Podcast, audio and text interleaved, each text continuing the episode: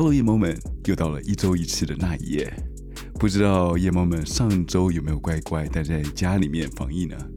我现在觉得，在台湾的疫情以及大家防疫的观念，真的比美国好太多了。所以你们要坚持下去，然后绝对可以战胜这个疫情，只是时间的问题。只要忍耐一下，这个时间一过，然后疫情就可以压下来。在台湾的夜猫们，加油！强叔上周并没有上传新的故事，但是是因为强叔整个礼拜去庆生了，所以并没有更多的时间去做这些事情。从这个礼拜开始，应该都不会有这种问题了，所以应该还是每周都会更新。好，我们现在来讲一下这一周我们有新的一个留言，在我们的 Apple Podcast 里面。呃，空气瓶盖，你给了五颗星，你写到了好听且用心。不得不说，强叔的声音真的很好听。以外，呃，背景音乐是选的非常好，故事的内容加上音效是非常有画面感的。我会继续支持哦，也拜托你继续支持强叔以及那一夜。最近大家都在家里，所以强叔可能接下来几个礼拜。呃，在我节目上会做一些调整，会以台湾的一些案子会比较多一点，让大家会比较有感触一点。如果你们希望想要听到台湾什么故事，可以在 Instagram 或者 Facebook 上面留言，让强叔知道。如果你是第一次收听那一夜这个节目的话，如果你很喜欢这个节目，欢迎你听完以后到 Apple Podcast 里面有一个五颗星的好评，顺便留言给强叔知道。顺便订阅加分享这个频道给你的亲朋好友知道，让更多的人听得到那一页这个频道。还有那一页的粉丝页已经上线喽，你们可以在 Instagram 或者 Facebook 上面去搜寻那一页，都可以找到这些相关的案件的照片。前两天的时候，强叔鼻塞有点严重，所以这次的故事你们可以听到，其实强叔的鼻音会比较重一点，所以请你们大家包涵一下。那我们废话就不多说了，我们就开始今晚的故事吧。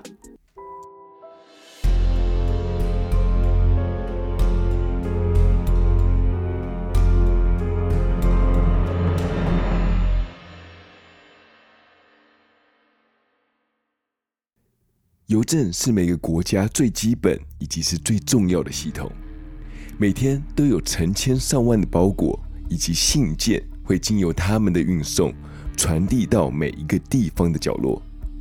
但是如果有人要以邮政系统来做一些违法的事情，这将对这社会上是有很大的伤害的。在四十三年前的一九七八年五月二十五号。在 University of Illinois at Chicago，伊利诺大学芝加哥分校的停车场内，看到了一个没有人要的包裹放在停车场的地上。这个回邮寄信人是隶属于西北大学的材料工程科教授，叫 Buckley Crist。很快的，这个包裹就送往到西北大学工程教授的办公室。刚上完课的教授 Buckley。他回到办公室的时候，正想要好好休息半个小时，再去上下一节课。这时候看到了桌上的一个包裹，他好奇的看一下上面的寄信人是自己，而他对这个他自己寄出的包裹，他是一点印象都没有，而且邮件上的笔迹并不像是自己写的。于是他走出了办公室。问了问有没有人看到这是谁送来的，但是同事们都没有任何的印象。于是他回到办公室，打了一通电话到警卫室。当时一个人在警卫室的 Terry Marker，他接到电话以后，拿起了他帽子，走去了教授的办公室，看到了这个用牛皮纸袋包着的包裹，心里想，会是什么样的东西呢？他把包裹带回到警卫室，回到了警卫室的他找到了一个刀片，把包裹小心的割开了，慢慢的把纸箱给打开了。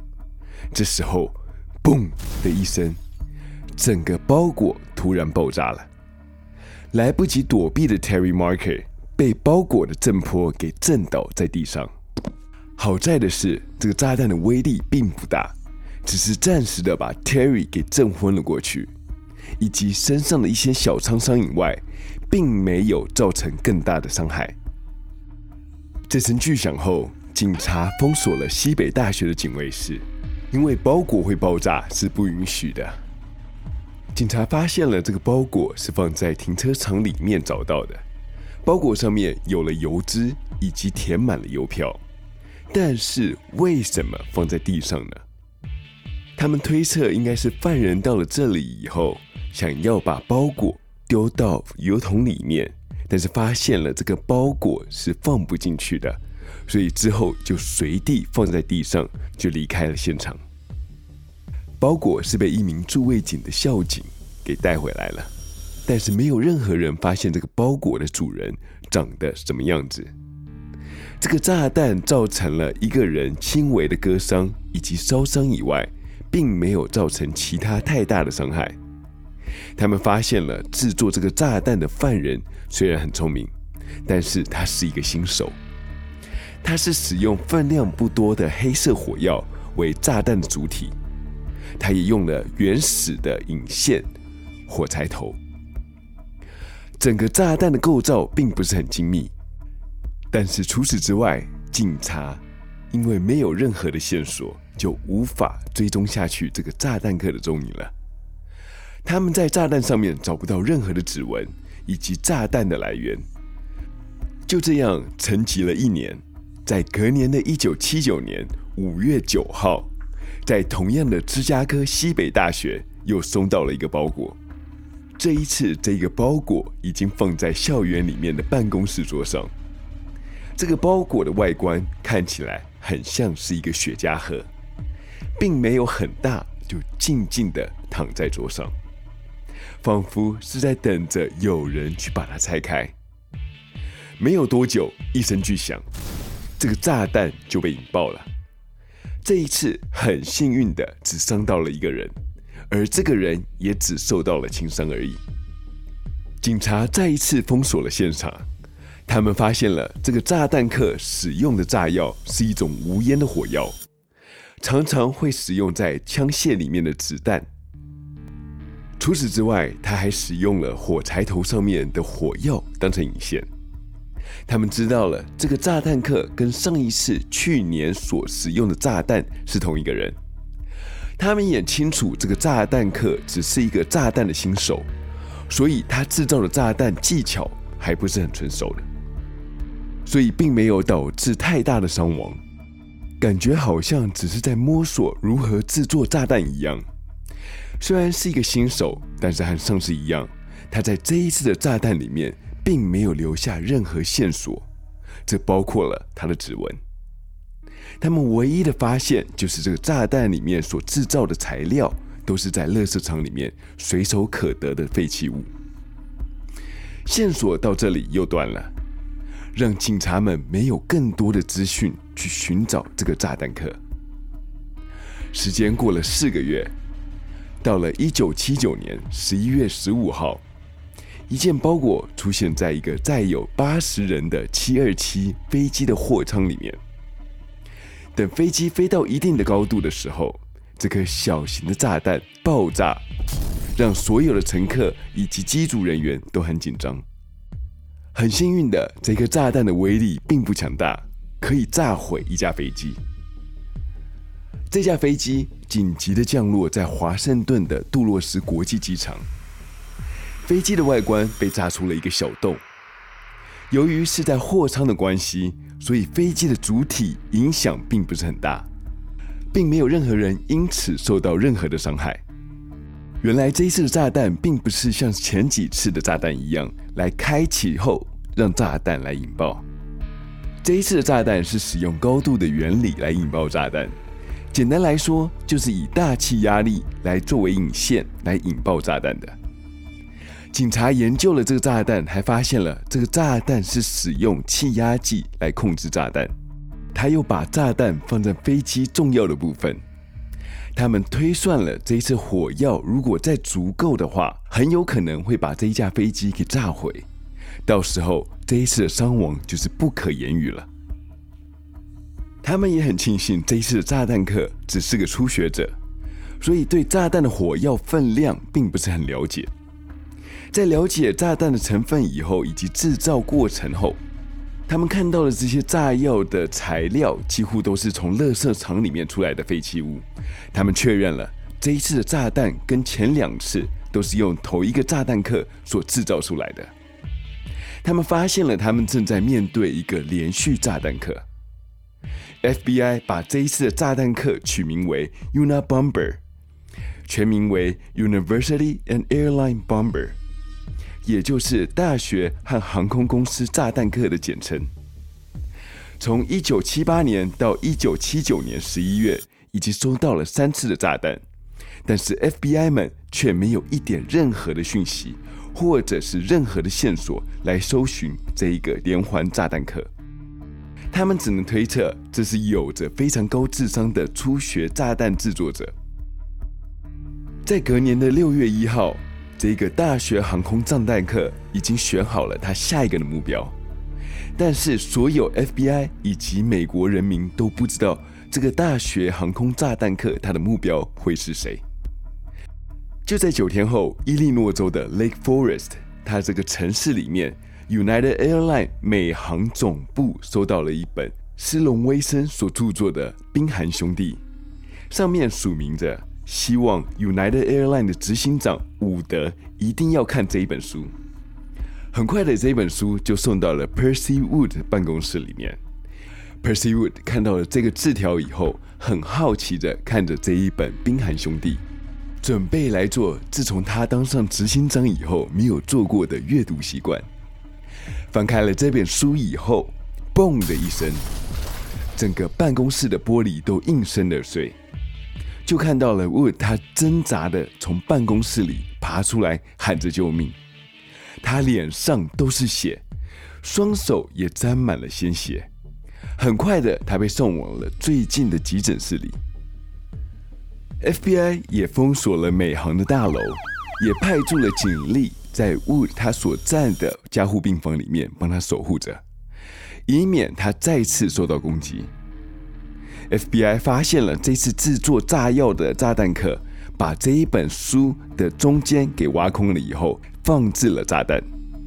他使用了电池，还有一些黑火药以及碰触式的开关来制作炸弹。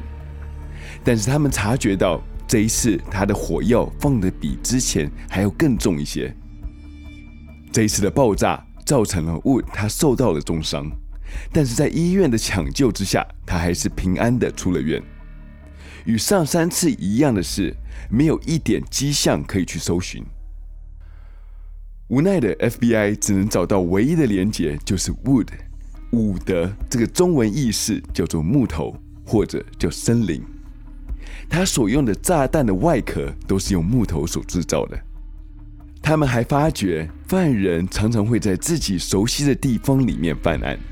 而他第一个案子就在芝加哥里面，所以推算这个炸弹客是很有可能是在芝加哥里面当地长大的小孩。时间来到了一九八一年十月八号，一个包裹寄到了 University of Utah in Salt Lake City，犹他大学盐湖城分校的商学办公室里面。教授看到了这一名莫名的包裹出现在教室里。他想起了前阵子的校园爆炸案，机警的他立刻通知了警察。警察派出了拆弹小组到了现场，在清空附近的教室以后，他们决定要在现场立刻给他解除这颗炸弹。在半小时后，很顺利的把这个炸弹给拆卸掉。研判出这个炸弹也是之前大学炸弹客所造成的。有了这颗完整的炸弹以后，他们有更多的线索去搜寻，这包括了这颗炸弹所用的材料以及火药量。之后的几年，大学以及航空公司都有陆续收到炸弹，所幸的没有太大的伤害。有几颗炸弹顺利的被拆解了，但是也有几颗炸弹因为学校人员不小心让它当场引爆，也造成了几个人的轻重伤。直到了一九八五年十二月十一号，一个包裹寄到了加州首都 Sacramento 的一家电脑公司。这个公司的老板 Hugh Scruton 在他商店的停车场地上看到了一个包裹。早上还没有什么人潮的时候，他正在清理的商店，准备开始一天的营业。看到了这个包裹，他以为是哪一个客人遗留下来的，准备把它拿进商店里储存着，看看有没有人会来认领。没有想到，刚拿起这个包裹以后，就应声听到“嘣”的一声，整个包裹炸开了。这一炸，不止整个包裹炸碎了，就连 Hugh 的他胸口都被炸开了，心脏也因为爆炸的震波，整个给炸碎了，当场就没有了生命的迹象。警察拉起了封锁线，发现了在炸弹里面有一个开关，接头上面有写着一个 FC 的字样。这也是他们唯一能找到的线索。这一次大学炸弹客终于有了第一个因为他的炸弹而牺牲的受害者了，也是因为有了第一个受害者，这让全美国都人心惶惶，因为是无差别的攻击，并不知道下一个受害者会不会是自己。在一九八七年的二月二十号这一天凌晨，一个穿着帽 T。戴着雷朋墨镜的男子，梳着披头士的发型，来到了盐湖城的一家电脑店。他放下了包裹，在这一家店门口以后就离去了。当时的店主正在店里面看到外面这个人行踪诡异，在他离去以后，就上前去查看，拿起了包裹，拿进到商店以后放在桌上。就在这个时候，包裹爆炸了。没有正面受到冲击的 Gary White，因此受到了炸伤，被送往了医院治疗。在住院期间，FBI 到了病房里面去询问当时的状况。没有想到 Gary Wright 居然记得这个炸弹客的长相。他们马上请了一个素描专家到了病房，很快的就画出了嫌犯的素描。你们可以到 Instagram 跟 Facebook 上面去搜寻那一页，去看看这里面的照片。FBI 把这个素描照放在各大的媒体以及全国的街头布告栏上。也许是这个举动让大学炸弹客在接下来的几年并没有任何的动作，这让 FBI 想说，会不会这主嫌是因为某些事情而被逮捕了，所以导致了他无法犯案。他们把人力都调去去寻找监狱里面有可能犯案的炸弹客。在搜寻完全美的犯人以后，都并没有任何的进展。直到了六年后的一九九三年六月，加州大学旧金山分校以及耶鲁大学都收到了包裹，这两个包裹都炸伤了两名员工以及教职人员。一九九四年十二月十号，在纽泽西的 North Caldwell，一名广告总监 Thomas Moser。回家以后，收到了一件包裹，他把包裹拿进了厨房。当时他的家人都在房子的另外一间，正在装饰着家中的圣诞树。他正在想哪个亲友送了圣诞礼物过来，抱着愉悦的心情打开了包裹。突然间，包裹爆炸了，威力把他身体炸得四分五裂，整个厨房都被炸成黑色的。又被 Thomas 的血肉染成了鲜红色。在美国另外一边，加州首府 Sacramento，一名四十七岁的 Gilbert Mary，他是在一个 Collins Pine Company 做了十六年的老员工。他在一九九五年四月的时候，因为前公司社长退休了，所以他升任了该公司的社长。正当他在沉浸这个喜悦之中，收到了一个包裹。他还在想说，他的亲友们怎么那么快就收到了消息，送来了礼物？没有想到，这个礼物却是死神送来的贺礼。包裹炸死了 Gilbert，在同时间也炸醒了全美国的人民。大家联署都要要求政府立刻抓到这个炸弹客，他们不希望他们的城市成为他下一个目标，每天都要活在阴影当中。FBI 派出了他们大多数的人力来查这个案子。他们发现了与上一个包裹一样的是，在电子接头上面有一个 FC 的字样。他们还是找不出这一点跟 FC 有什么线索的时候，在《纽约时报》的总部收到了数封有着 FC 署名的信件。在隔壁州的麻省理工学院，Dr. Philip Sharp，他也收到了来自奥克兰所寄出的一封警告信，上面写着：如果你停止你的基因学上面的研究的话，会让你长命百岁。还有，在美国不同州里面，有很多人同时都收到了这一封有写着 FC 缩写的信。至于我们刚刚稍早所说的寄到《纽约时报》以及《华盛顿邮报》的信，总共有三万五千字，而上面写到了，如果不刊登在你们报纸上的话，他会不定时的把在美国的一个角落里面放置更有威力的炸弹。而这一封有着三万五千字的论文，叫做《工业社会与其未来》（Industrial Society and Its Future）。这震惊了全美的舆论。FBI 终于知道这神秘的炸弹客那疯狂以及聪明的心智，以及他使用炸弹来杀人的动机。以下我是在网络上找到的这个有关三万五千字的主旨，所以我念出来给大家听听看。这个社会工业以及其未来的主旨是批判科技进步对社会以及人类造成的负面影响。在工业革命之后，科技让生活变得越来越方便，却也剥夺了人类原来的生活目标，使人们承受了心灵之苦，只能从人工制造的代理娱乐来寻找空洞的满足，诸如钻研科学研究、沉迷娱乐消费。追随球队偶像等，FC 认为工业社会创造了一个压迫自由的系统，规范人类的行为，以追求发挥集体最大的功能，来抹杀个人的自主性以及生存目标。而这个系统是无法被改革的，只要生活在工业与科技的体系之中，人们就是无法赢回到自由。最后，FC 他是希望人们应该是要抛弃科技。回归到野性以及自然，在那里才有属于人类的生命价值。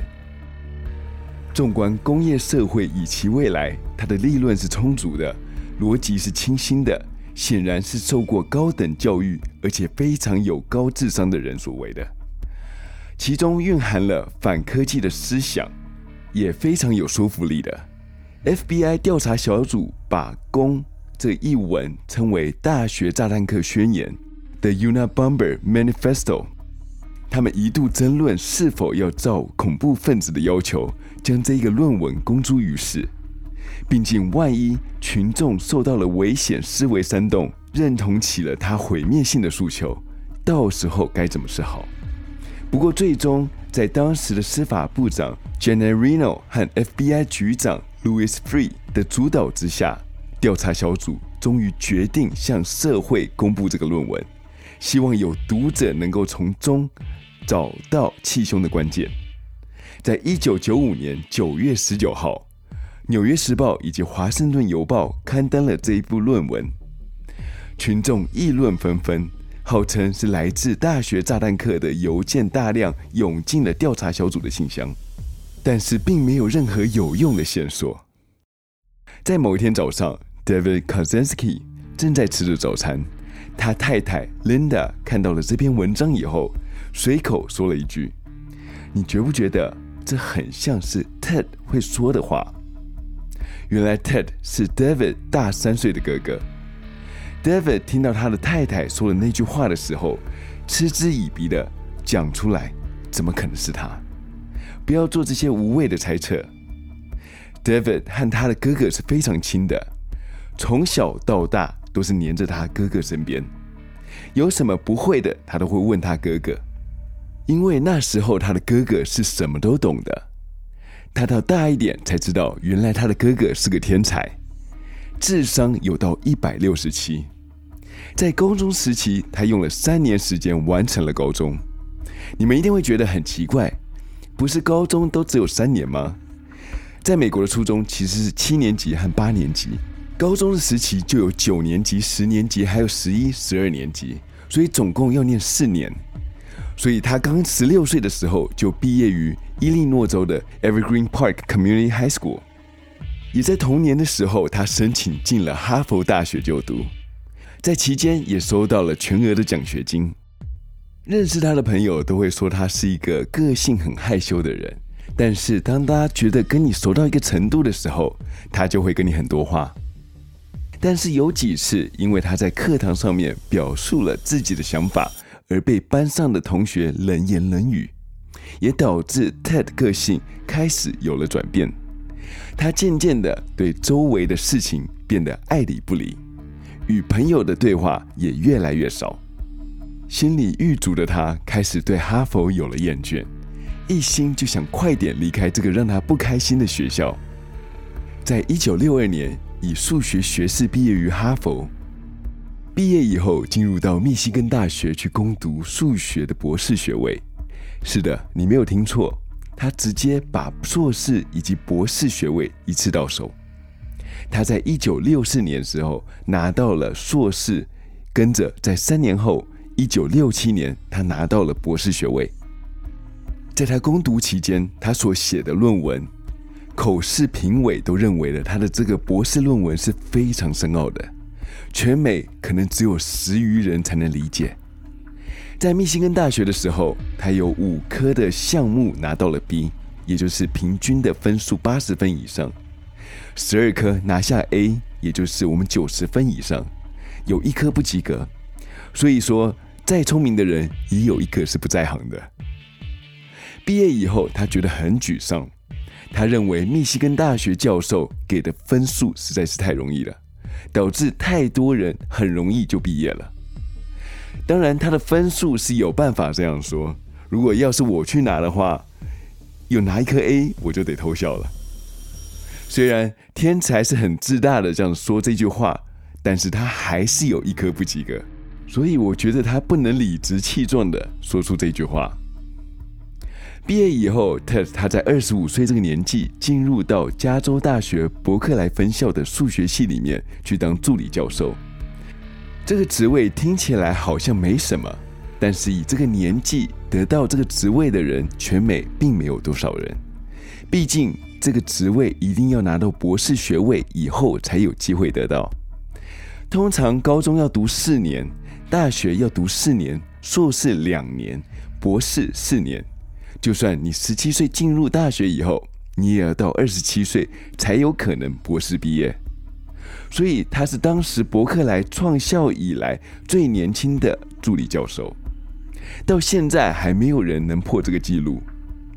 虽然说他是史上最年轻的助理教授，但是他也是做最短的任期的人。他在两年后，一九六九年六月三十号提出了辞呈。他的老板也是数学系的主任，想要挽留他。他觉得他是一个很有前途的年轻人。很希望他能继续留下来，他之后的前途会是无量的。但是离开后的他说到了：“这个傻子还以为我会待在大学。其实那时候他只是想要一份工作，赚了一些钱，在野外买一块地就住在那里。后来其实他的弟弟 David 他也说到了，他们家虽然爸妈赚的并不是很多，但是他们会把所有钱都给存下来。”省吃俭用的让他们可以不愁吃不愁穿，所以 Ted 在那时候只要没有钱的话，就会和妈妈要。他的妈妈也是非常疼爱他的，只要他的要求都是无条件的答应。就是因为这样子，所以他在一九六九年的时候就毅然决然的离开了大家羡慕的工作。FBI 悬赏了一个高达一百万的破案奖金。这对一九八零年那个年代是非常的天价，这也可以知道他们对这个震撼美国的炸弹案是多么重视的。但是当这一个悬赏出来以后，他们所收到的资料还是零，这让 FBI 不禁想到，他们会不会是面对一个超高智商的炸弹客？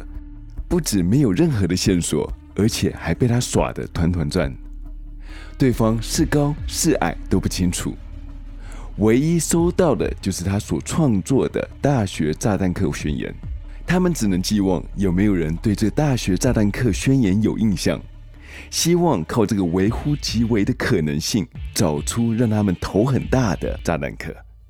也是因为这样的原因，在各大的报纸以及新闻台上面都不停的刊登以及播放。所以当时这个宣言是美国曝光率最高的文章。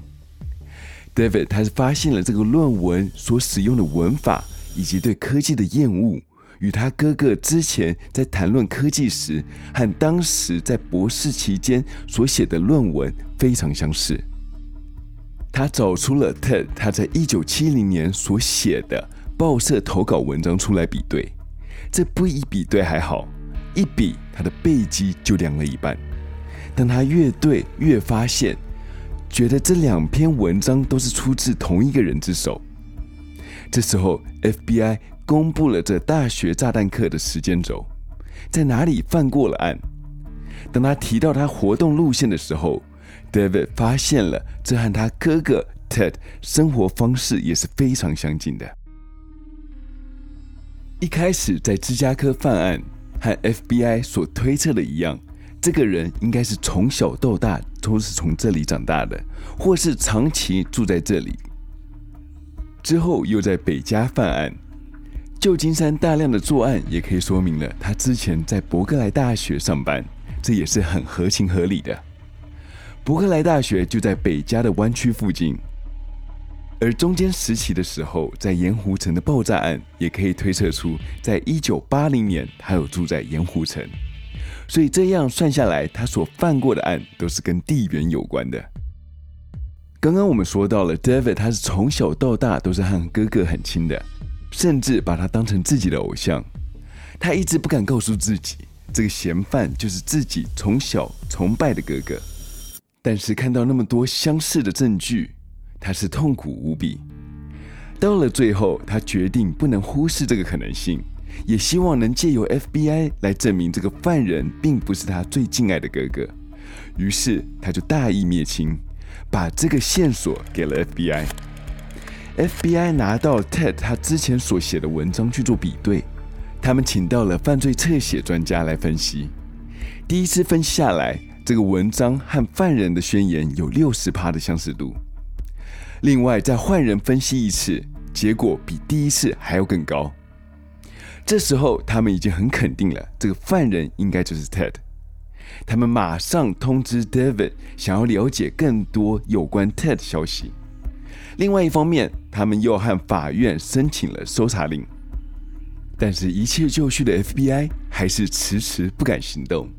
原来，他们现在手上的证据只能证明 Ted 是大学炸弹客宣言的嫌疑人，并没有任何证据可以指认他就是炸弹客。相关办案人员都希望他们的想法是对的。他们知道，如果抓到他的时候，他住所没有任何犯罪证据的话，就很有可能无罪释放。即使以后再抓到他，确认他的时候，在法院也没有办法去定他的罪。这时候，所有人就只有 David，他是抱着相反的想法。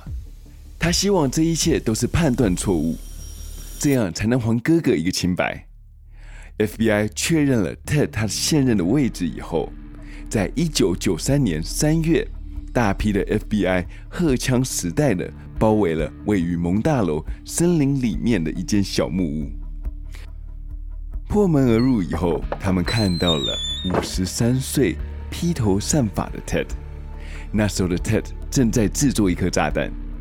在屋子角落还有一箱炸弹制作的材料，一本详细记载炸弹制作的笔记，以及一本记载十八年来的罪行诉说的四万页手稿。Ted 看到破门而入的 FBI，也没有任何拒捕的动作，手伸出来就乖乖让他们给逮捕了。FBI 此时终于知道了他们之前怎么想都想不出来的 FC 的意思。原来是 Freedom Club 的缩写，也就是自由俱乐部。美国人民终于在十八年后，在 Ted 被逮捕以后，可以放下心中的大石头。被捕后的 Ted 不像现在人一样，急着拿出自己的官能失调症来证明，反而是坚称他自己没有发疯，拒绝他的律师团以心智丧失的理由来帮他辩护。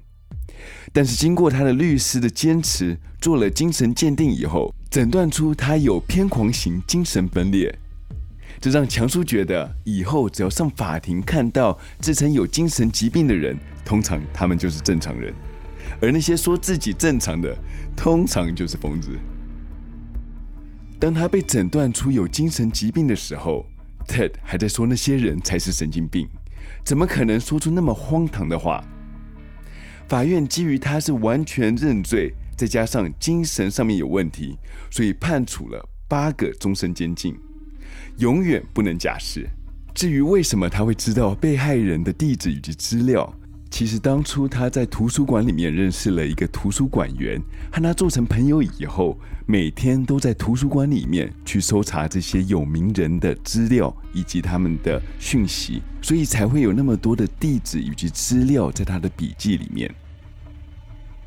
看完这个故事以后，这让强叔觉得，有时候高知识分子犯罪起来。会比一些低智商的武力犯罪还来得可怕。在那十八年，Ted 成功的让美国陷入到人人看到包裹都会恐惧的程度。如果没有 David 大义灭亲的话，FBI 也不可能会侦破的。接下来，以他的炸弹数量以及制作的质量，相信绝对会对美国的经济会有更大的破坏。